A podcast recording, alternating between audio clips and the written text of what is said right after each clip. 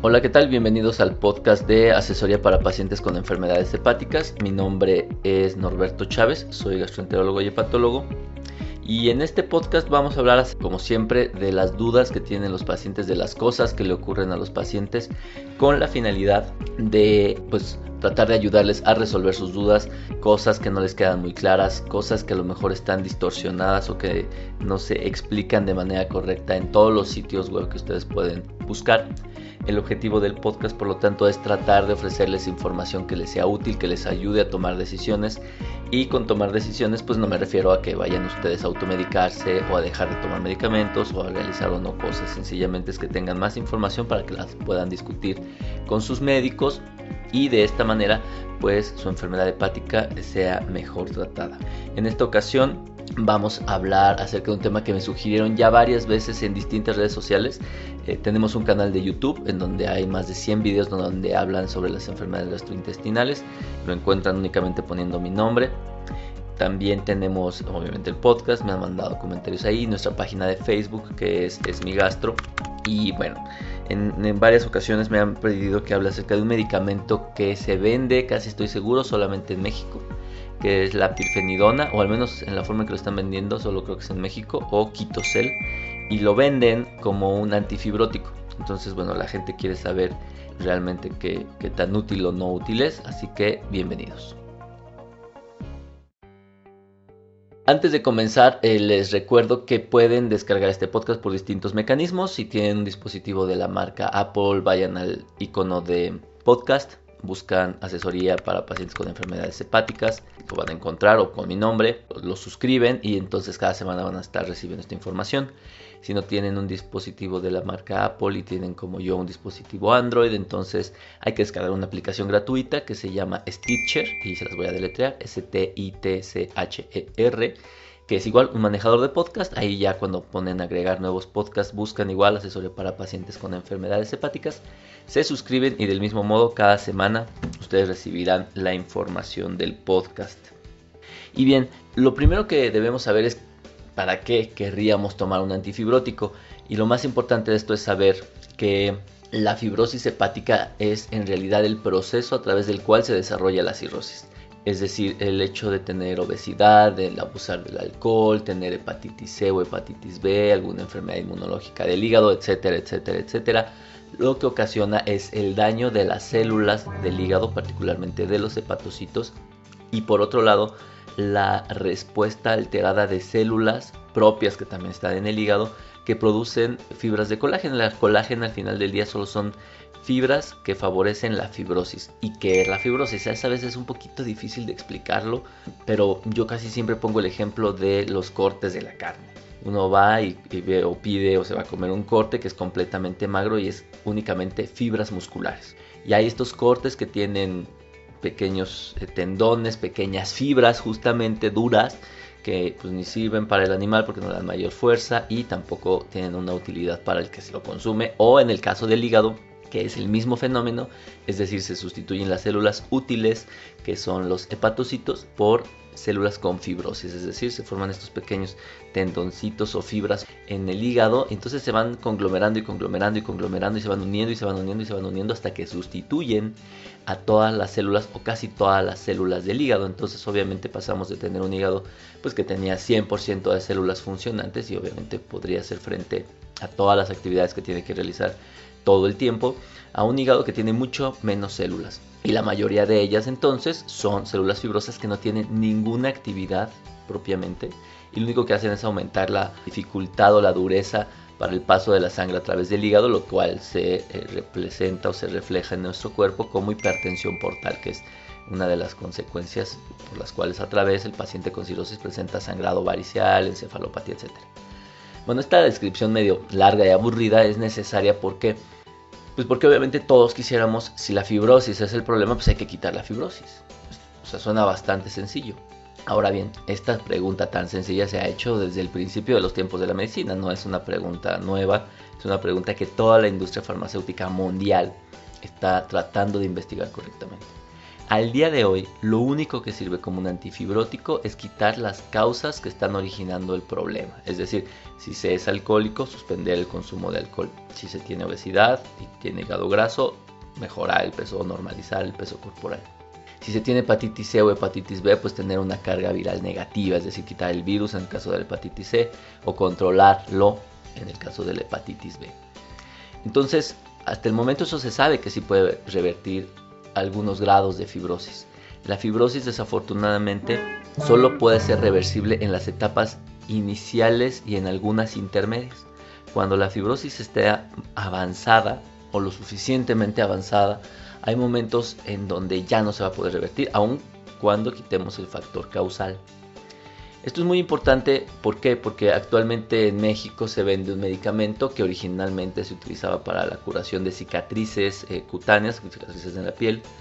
Se ha investigado también sus efectos en la fibrosis pulmonar y a través de eso en México se ha intentado moverlo hacia la fibrosis hepática.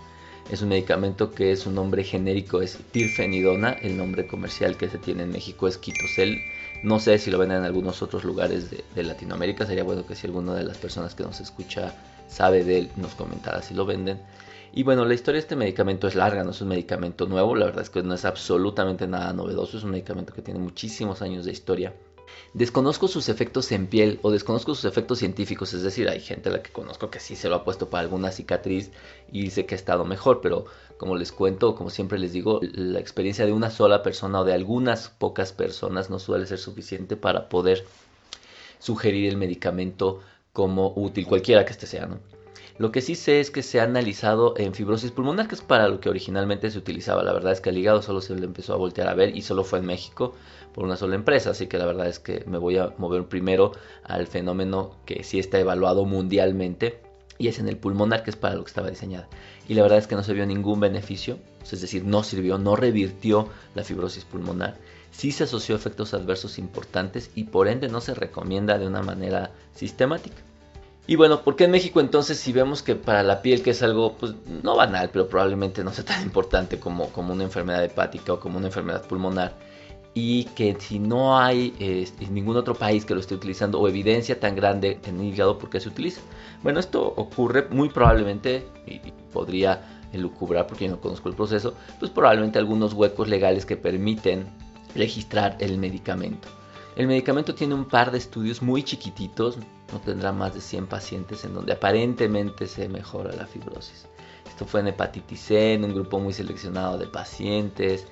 Y algo que quisiera yo decirles es que, por ejemplo, para otros medicamentos igual de importantes o más bien incluso más importantes como los nuevos medicamentos para el tratamiento de la hepatitis C, solo se ha hablado de su eficacia después de miles, y cuando digo miles de verdad, son miles y miles de pacientes evaluados en los últimos 5 años.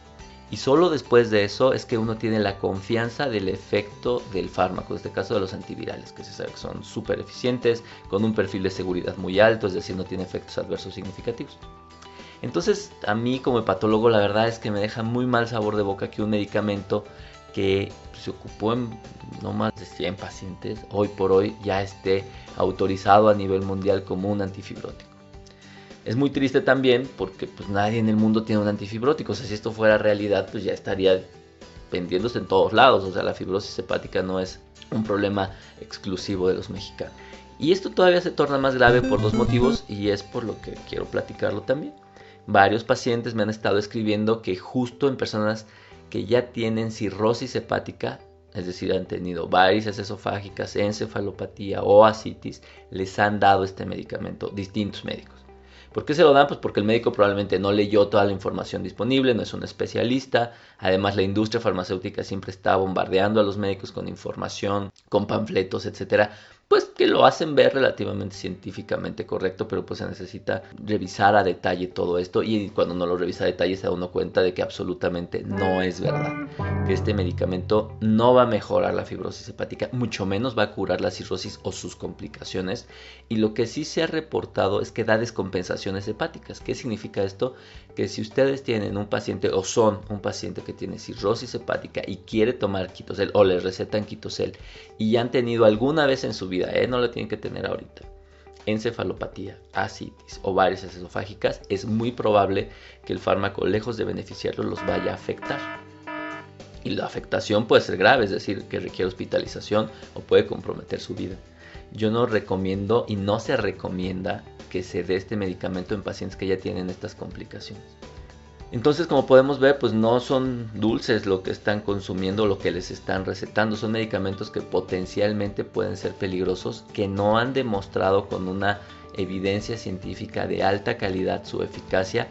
Y la tercera cosa es que aparte son extremadamente costosos. Y, esto ocurre, pues la verdad es que de manera muy frecuente, mm, el paciente cuando tiene cirrosis hepática algo que hacemos todos los pacientes, y digo hacemos porque todos somos pacientes en algún momento, es buscar la respuesta que queremos, no la que es. Es decir, si yo a un paciente o a ustedes o les digo en este momento, señores, la cirrosis no se revierte, siempre nuestra estructura mental nos va a llevar a buscar la respuesta que sí queremos, es decir, que alguien nos diga que sí puede. Y en el momento en que sí puede, o que él dice que sí puede, o ella dice que sí puede, en ese momento a Él vamos a fijar todas nuestras expectativas y nuestra esperanza. Entonces si alguien nos dice que tiene o conoce un medicamento que sí puede revertir la fibrosis, pues obviamente le vamos a hacer caso.